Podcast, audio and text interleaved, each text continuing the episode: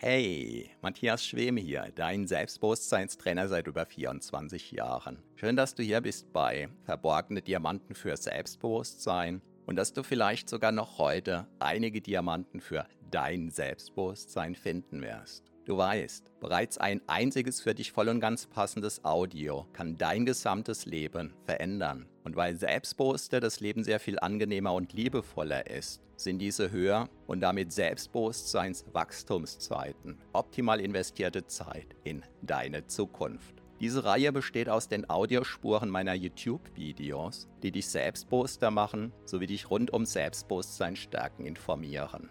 Bereits kurz nachdem ein neues YouTube-Video erschienen ist, kannst du hier die Audiospur hören. So wie der stete Tropfen den Stein höhlt, stärken diese Rohdiamanten dein Selbstbewusstsein. Zum Glück sehr viel schneller. Keine Sorge, ein zu viel gibt es nicht. Und solltest du mal dabei einschlafen, kann das die Wirkungen sogar noch vertiefen. Meinen Hauptpodcast findest du auf selbstbewusstseinpodcast.de. So, ganz viel Spaß mit deinem von Episode zu Episode wachsenden Selbstbewusstsein wünscht dir dein Selbstbewusstseinstrainer Matthias Schwem.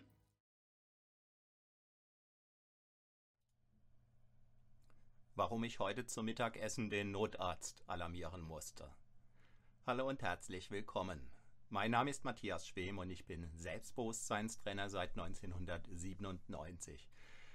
Es gibt Tage, die würde man am liebsten in dieser Form so nicht erleben müssen. Und in diesem Sinn war und in diesem Sinn war heute ein ganz besonderer Tag. Der Tag begann damit ganz normal. Um 10 Uhr klingelte das Telefon. Die Schule von unserem achtjährigen Sohn hätte ganz starke Bauchschmerzen, Verdacht auf Blinddarmentzündung. Und sie würden empfehlen, dass ja, meine Frau mit ihm zum Arzt fährt.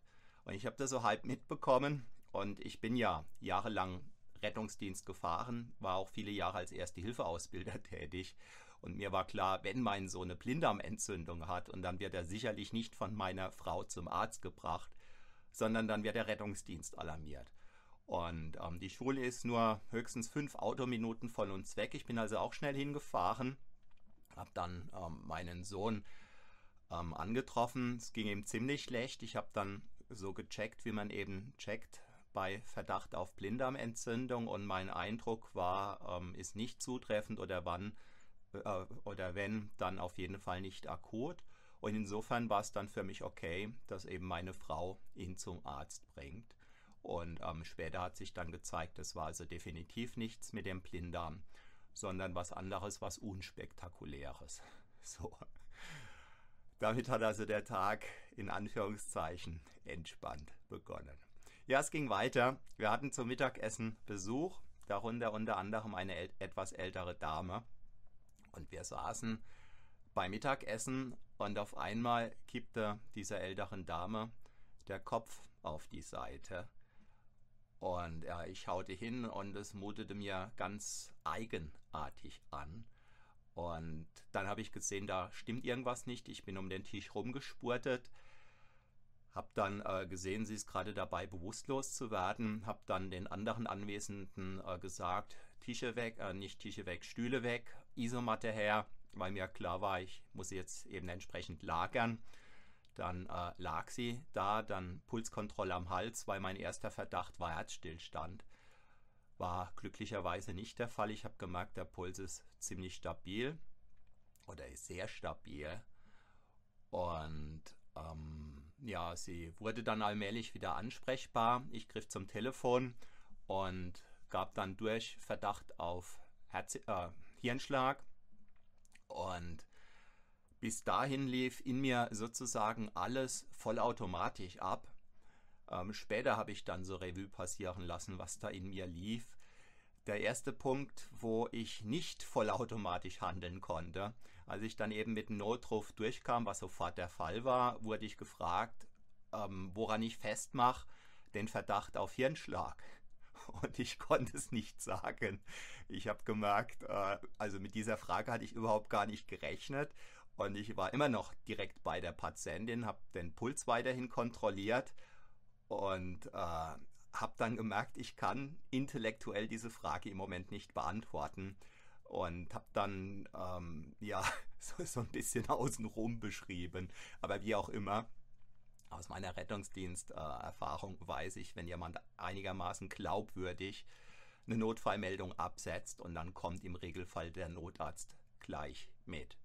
So, und unser achtjähriger Sohn, der mittlerweile wieder ziemlich fit war und der auch Polizei und Feuerwehr und Rettungsdienst und so cool findet, den habe ich dann gefragt, ob er bereit wäre, sich vors Haus zu stellen, dem Rettungsdienst einfach anzuzeigen, wo er hin muss, was er bejaht hat. Ich war mir dann ein bisschen unsicher, ob ich ihm das äh, wirklich zumuten kann. Habe dann meine Frau gebeten, einfach dabei zu sein, um zu schauen, was er macht. Der eine Teil in mir war davon überzeugt, er kann es, und der andere Teil in mir wollte aber einfach sicher sein, dass er sich da nicht irgendwie überfordert fühlt. Und der Rettungsdienst kam. Eine Minute später oder zwei Minuten später war dann auch der Notarzt da.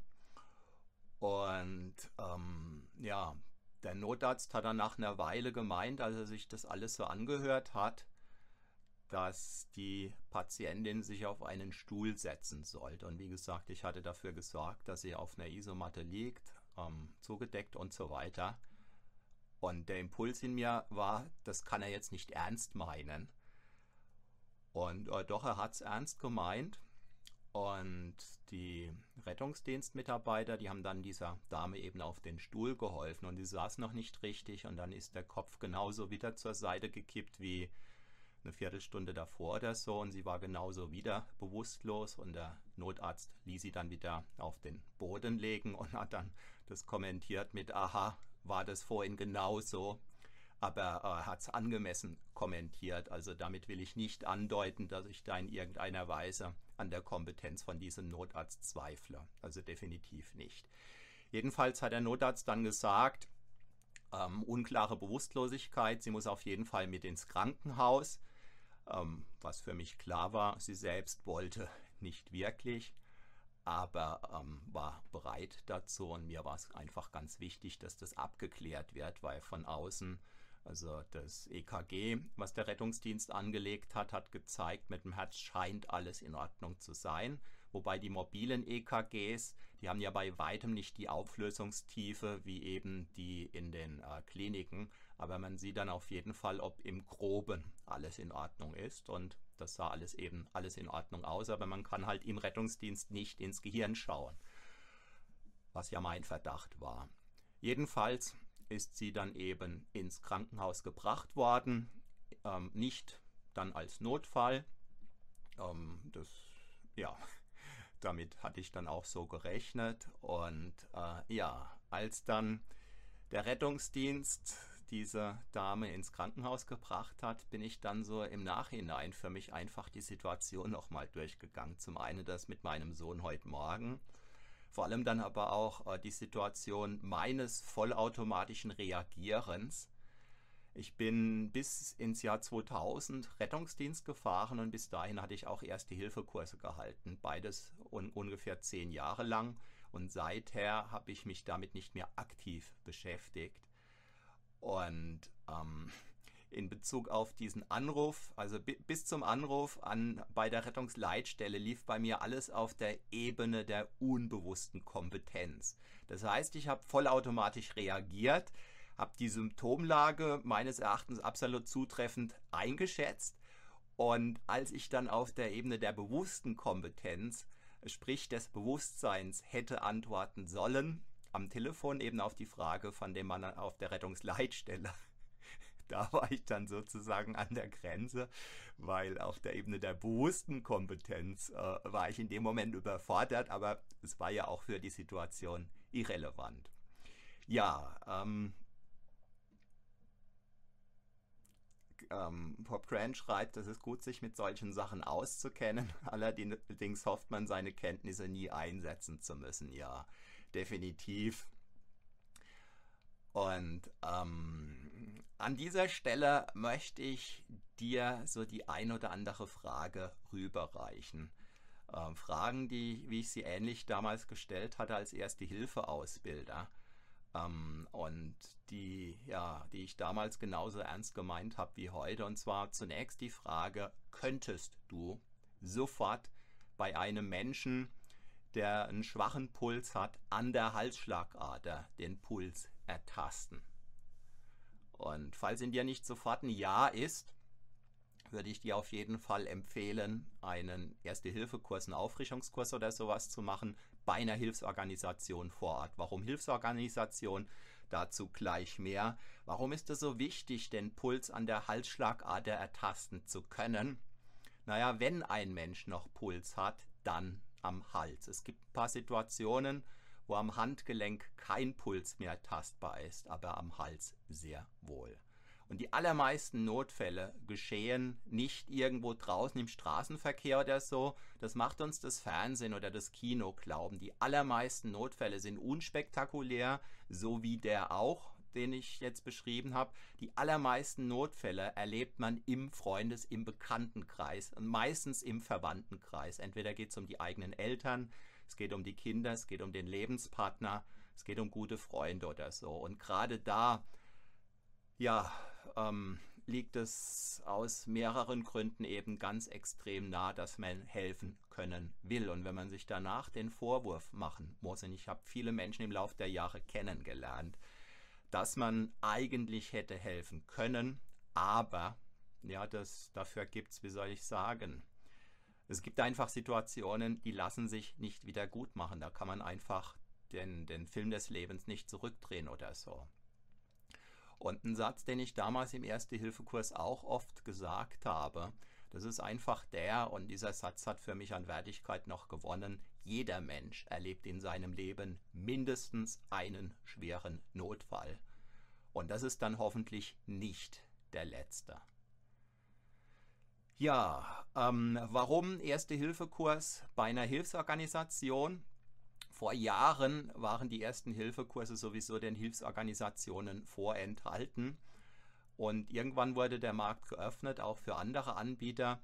Diese anderen Anbieter, die liefern sicherlich dieselbe Qualität bei den Erste-Hilfe-Kursen und aber Anbieter, die eben keinen Rettungsdienst betreiben, die kommen im Notfall nicht. Das ist auch nicht deren Pflicht.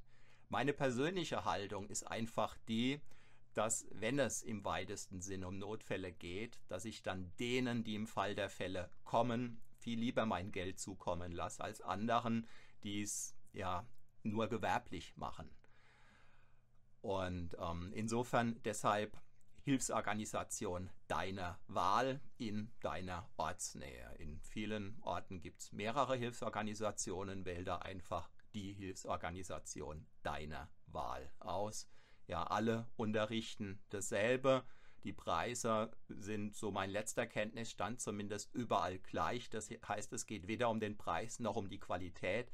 Das ist überall gleich. Natürlich kann man mal einen besseren Ausbilder erwischen oder mal einen, der vielleicht gerade auch mal mit dem linken Fuß aufgestanden ist. Das sind eben auch Menschen. Auf jeden Fall leistest du dann im mehrfachen Sinn gutes Werk zum einen für dich auf das du diese ersten Hilfekenntnisse hoffentlich nie brauchst, unabhängig davon. Und das kann ich aus eigener Erfahrung nur ganz fett unterstreichen. Macht es einfach ein Gefühl des sich etwas besser fühlen Könnens, weil man einfach besser weiß, im Fall der Fälle, äh, ist überhaupt was zu tun, was kann ich tun und so weiter. Und im Regelfall sind es die allerwichtigsten Basics, um die es geht. Und das ist nicht kompliziert. Äh, ja, ein bisschen sarkastisch gesagt, viele Menschen sind bereit, Kurse für Notfälle mit Hunden zu belegen, die es tatsächlich gibt. Ähm, vielleicht gibt es mittlerweile auch welche für Katzen, keine Ahnung. Und ähm, ja, ich denke, man sollte da anfangen, wo, ja, mehr brauche ich dazu nicht zu sagen. Ähm,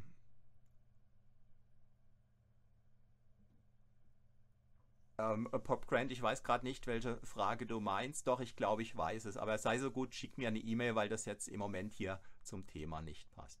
Ja, in diesem Sinn, ähm, kann ich dir einfach, möchte ich dir einfach ans Herz legen, wenn du das Gefühl hast, dich unsicher zu fühlen in Bezug auf Erste Hilfe, mach einen Kurs für dich, für deine Mitmenschen.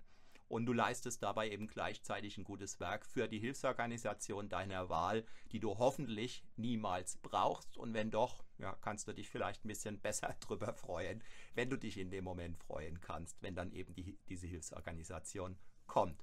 Und aus eigenem Erleben, aus vielen Jahren auch ehrenamtlicher Tätigkeit, teilweise in einer Hilfsorganisation, kann ich dir nur sagen, das sind Menschen, die da mit Leib und Seele sind, die da aus Überzeugung agieren, die sich freuen, wenn sie gebraucht werden und die sich vor allem auch freuen, wenn sie nicht gebraucht werden, weil alleine die Präsenz, die auch Geld kostet, ja, weil so ein Rettungswagen, der kostet auch Geld, wenn er einfach da steht und so weiter und so fort. Das brauche ich dir nicht weiter zu erzählen. Auch das kostet Geld und insofern vielleicht magst du da auf deine Weise einen kleinen Teil dazu beitragen, auch für dich. Ja, in diesem Sinne ein Thema, was direkt mit Selbstbewusstsein jetzt nichts zu tun hat, in einem gewissen Sinn sehr wohl, weil klar Anweisungen geben und so weiter hat mit dem Selbstbewusstsein zu tun. Und gegebenenfalls falls man selbst betroffen ist und man ist ansprechbar und äh, es ist niemand sonst da, der für einen selbst eine Entscheidung treffen kann oder so, auch dann ist das eigene Selbstbewusstsein gefordert. Das ist sicherlich eine Extremsituation, äh, mit der man nicht rechnen kann, ja, aber keiner weiß, wie es kommt. Und mit dem Selbstbewusstsein ist es ähnlich wie mit allen möglichen Sicherheitseinrichtungen im Auto, dass man die Extreme hoffentlich nie braucht, aber entgegen oder weit über die Sicherheitssysteme im Auto hinaus gibt ein gutes Selbstbewusstsein nicht nur ein gutes Gefühl, ja, sondern es bereichert das ganze Leben. Ja, in diesem Sinn ähm, möchte ich enden. Ich glaube, im Aktenzeichen XY am Ende wird damit gesagt, bleiben Sie sicher, also bleib du sicher. Wenn dir dieses Video gefallen hat, zeig es mir gerne mit einem Daumen hoch. Wenn du magst, abonniere diesen Kanal. Ich bedanke mich recht herzlich für deine Aufmerksamkeit. Freue mich, wenn du auch morgen hier wieder mit dabei bist. Wünsche dir eine gute Zeit. Mein Name ist Matthias Schwem.